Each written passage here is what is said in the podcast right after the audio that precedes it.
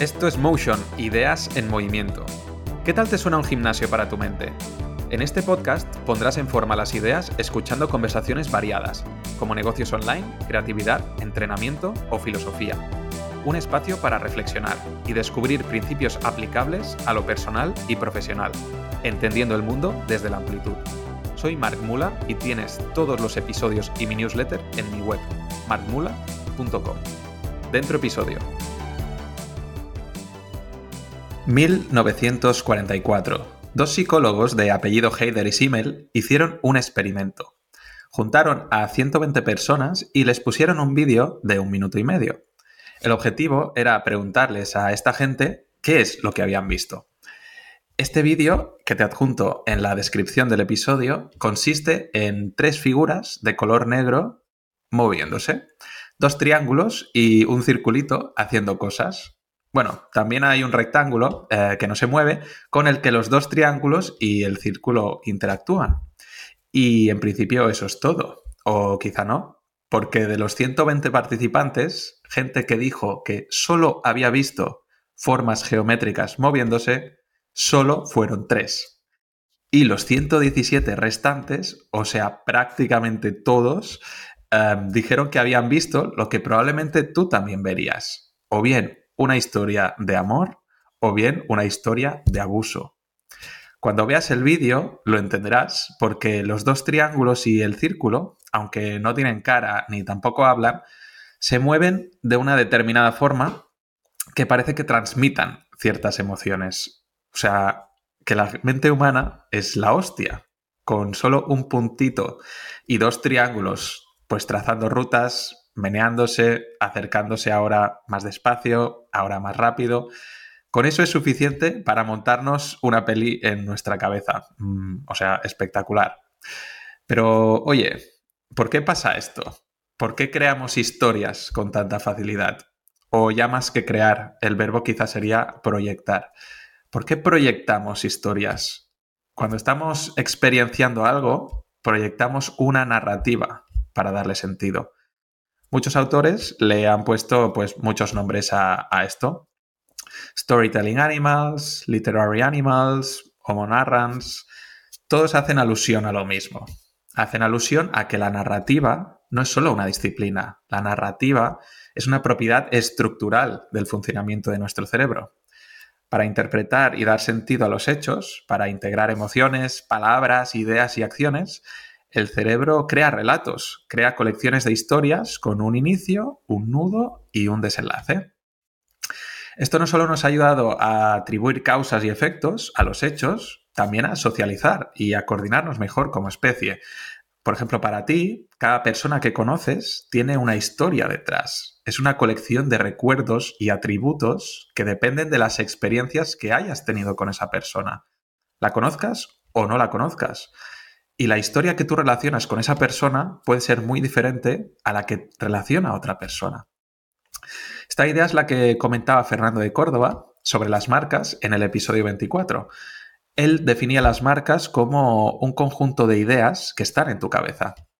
Y para algunas eh, personas esas ideas pueden ser buenas y para otras malas. Para algunas personas una marca puede significar innovación y para otra contaminación. La capacidad humana de atribuir ideas, pensamientos o intenciones se llama teoría de la mente.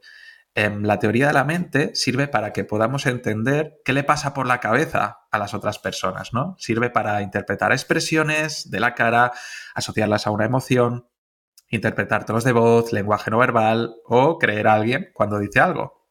Pero esta misma habilidad que nos sirve para atribuir pensamientos e intenciones de seres vivos también nos sirve para atribuírselo a seres inanimados, como el triángulo negro del experimento de Heider y Simmel. Y es lo que contribuye a que dotemos características humanas también a las marcas, que las relacionamos con una historia o un conjunto de historias que tienen que ver con nosotros. Si lo piensas, las historias son un elemento que empaca o concentra un montón de elementos clave para entendernos a nosotros mismos la capacidad para crear o para proyectar historias incluye pues la imaginación, el lenguaje, las emociones, la memoria, la moral. Todo o casi todo lo que tiene que ver con el ser humano está atravesado por la narrativa. O sea, es un pilar de los fundamentales para definir nuestra identidad. La identidad entendida pues como ese conjunto de acciones, ideas y emociones que convertimos en relatos y esos relatos son los que consideramos como propios, ¿no? como definitorios. porque al final nuestra identidad es eso, son un montón de historias conectadas entre sí. Y conectamos historias porque son el mapa favorito de nuestro cerebro. A partir de ahora, piénsalas así. El mundo es el territorio y las historias son el mapa que usamos para guiarnos por ese territorio. No es raro que una de las armas más potentes de la psicoterapia, por ejemplo, sea moldear las historias de los pacientes, influir para que puedan interpretar los mismos hechos de una manera diferente, ¿no? Contarse una historia con la que seas más funcional, una historia que te dé más sensación de control, más alivio o más confianza. Y en el otro extremo, por ejemplo, tampoco es raro que una de las cosas que obsesiona más a nuestros políticos es lo que en comunicación se llama controlar el relato, ¿no? Que ante los mismos hechos seas capaz de imponer a la opinión pública tu conjunto de historias y tu conjunto de significados, ¿no? Que compres el relato de la desaceleración o el relato de la crisis, que compres el relato de la rebelión o el relato de la libertad. En política, quien impone su historia no solo impone sus ideas, sino que también impone decisiones y acciones, porque las ideas están directamente relacionadas con los actos. Y por esto las historias son tan poderosas, porque son nuestros mapas. Y también por eso es tan potente la ficción. La ficción para aprender, la ficción para reflexionar, la ficción para desarrollar valores, porque las buenas historias son capaces de cambiar tus creencias. Marta García Villar, en el episodio 23, hablaba de las historias del cine, de las historias de la literatura o de los videojuegos como el justo distanciamiento. Ella decía, las historias nos dan el justo distanciamiento para poder tratar o purgar nuestras realidades internas sin tener que manifestarlas en el mundo real.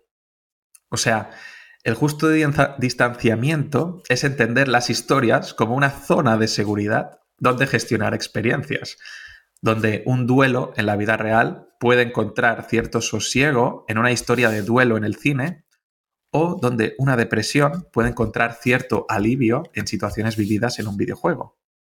Sobre esto, por ejemplo, te sorprendería saber la cantidad de personas, por ejemplo, que tanteaban la idea pues de quitarse la vida y que están vivas por simplemente haberse cruzado con la historia adecuada en el momento adecuado. Esto pasa pues con historias del cine, con un libro, con una serie, con un videojuego. Yo que soy más friki y me gusta leer mucho pues, sobre videojuegos, me he encontrado un montón de veces, un montón de comentarios de gente en Reddit, ¿no? explicando cómo un juego de Zelda, yo que sé, el Stardew Valley eh, o un juego de Pokémon, que pueden parecer tonterías, pero tonterías, pues les salvaron la vida. O dicen también que les ayudaron a navegar por la vida, por el territorio, ¿no? Con el mapa que necesitaban en ese momento, hasta encontrarse mucho mejor. Yo mismo este año he tenido experiencias bastante especiales, a nivel que me han ayudado mucho a animarme, ah, por ejemplo con Elden Ring eh, y Xenoblade 3. Eh, y sí, he dicho Elden Ring, que es un juego mega chungo, eh, cero relajante, donde aunque tengas nivel 200 te sigue matando pues cualquier perro que pasa por ahí. Pero precisamente por esa dosis continua de frustración y su posterior superación, tiene un efecto mm, de refuerzo como muy, muy, muy interesante. Y por otro lado, em, si estoy comentando que la narrativa nos define tanto, significa que también existen muchas trampas en esto de la narrativa. En el episodio 25 le pregunté a Sergio San Juan cómo había llegado hasta aquí, ¿no? Y normalmente lo pregunto para que la gente pues nos cuente su historia. Pero antes de hacerlo, Sergio hizo un matiz muy interesante, que fue mencionar el sesgo de retrospectiva. Este sesgo cognitivo consiste en lo siguiente. Cuando tú ya has vivido una serie de experiencias, por ejemplo, un hecho A y un hecho B, que en el momento no sabías qué pasaría, los conectas de una determinada manera para que favorezcan el resultado final. ¿no? que obtuviste o que te interese explicar. Voy a poner un ejemplo. Una persona que se abre una cuenta en Twitter en su momento para probar, experimentar y yo qué sé, darse unos meses a ver si le funciona para captar nuevos suscriptores para su newsletter y se le viralizan un par de hilos. Con esto gana, mm, vamos a decir, mil suscriptores de golpe. Cuando esta persona cuente su historia, es bastante normal caer en el sesgo de retrospectiva, que es pensar, sí, sí, cuando me abrí Twitter, seguí una estrategia buscando la viralización de tweets para ganar suscriptores, para conseguir estos resultados. Cuando en realidad todo fue muchísimo más azaroso y muchísimo más fuera de su control, ¿no? Esto no es para restar mérito, porque al final sin estar en una red social y sin tener buenas ideas que se puedan viralizar, pues esta persona no lo hubiera conseguido. Pero hay que ser conscientes, eso sí, de que tu cerebro va a intentar siempre darle sentido y coherencia a las cosas que hagas, aunque en su momento no la tuvieran, porque eso es lo que le gusta al cerebro, control y coherencia. Y junto al sesgo este de retrospectiva, hay una falacia parecida o que opera a un nivel similar y que tiene sentido sacarla ya que estamos hablando de narrativa, em, que es la falacia narrativa. Em, el sesgo de retrospectiva concretamente se orienta más a que tú no sabes el resultado de algo y luego te montas la ilusión de los hechos, ¿no? Como si en todo momento lo hubieras sabido. Pero la falacia narrativa es cuando en nuestra cabeza creamos una historia que conecta eventos, aunque esos eventos en el fondo no tengan nada que ver, ¿no? Creamos una narrativa ilusoria. Pongamos el, el mismo caso. A esta persona se le viralizan hilos en Twitter y gana mil suscriptores en su newsletter pero por lo que sea, es una persona que no comprueba sus métricas o también, que pasa mucho en este mundillo, es una persona que oculta sus métricas cuando cuenta su historia.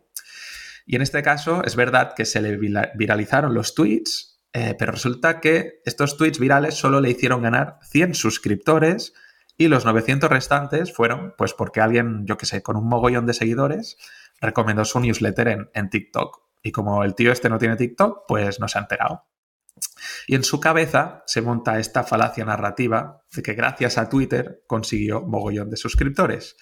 Y es lo que va explicando en todos los lados cada vez que le preguntan, ¿no?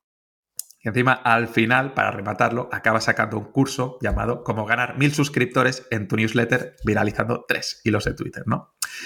En su cabeza todos venían de Twitter, pero en realidad solo fueron un 10%, ¿no? El sesgo de retrospectiva y la falacia narrativa son súper comunes y aunque seamos conscientes, es muy difícil no caer en ellos, porque concebimos nuestra historia vital siempre como una sucesión de hechos lineales, ¿no? Que pasan uno detrás de otro, ¿no? Y donde van pasando cosas y tenemos, eh, tendemos a pensar que A nos lleva a B y B nos lleva a C. Y C no hubiera sido posible sin A. Cuando en realidad es todo mucho más complejo de lo que nuestro cerebro quiere ver y probablemente han pasado sin orden cosas de la A a la Z y tú solo te quedas con A, con B y con C. Eso es la falacia narrativa.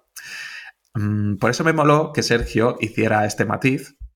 En plan, mira, yo te explico lo que he hecho y lo que ha pasado, pero puede ser que esta historia tenga mucho más sentido y coherencia cuando la explico ahora, dos años después, que en el momento cuando estaba pasando.